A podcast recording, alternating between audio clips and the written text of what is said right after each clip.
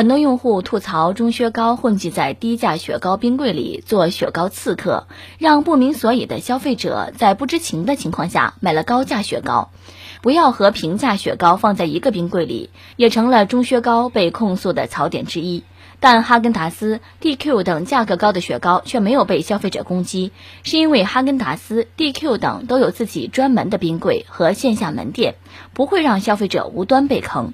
对此，钟薛高对中国企业家表示，近两年一直在积极推进线上线下全渠道布局，同时公司已经在推动线下渠道单独冰柜的陈列，以便于消费者做区分。啊，钟薛高要推出线下单独冰柜？要什么冰柜？根本不需要，毕竟火都烧不化嘛！哈。其实他需要一个单独的货架，或者放建材市场卖，不好吗？超 A 级防火材料，老板卖十八你都亏得慌。还放什么冰柜？再加上冰柜的成本又得涨价了吧？您不如直接降价得了，比你还特意搞个冰柜还没有人买强多了吗？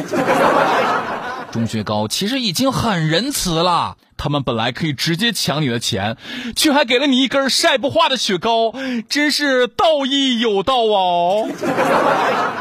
别推单独冰柜了，直接开个直营店，就开在哈根达斯或者茅台冰激凌的对面。市场就需要竞争吗？哎呀，早出刺客专用冰柜，也不至于被网友吐槽的这么紧，出这么老多事儿了。钟薛高以前销量好，一个很重要的原因就是潜伏在一堆平价雪糕里，很多人在买单之前根本不知道它有这么贵。现在推了单独冰柜，势必就会流失一部分收入。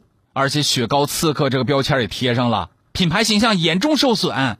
但凡品牌少在流量营销上费心思，回归于产品本质上，消费者都会感受到每一口都物超所值的快乐。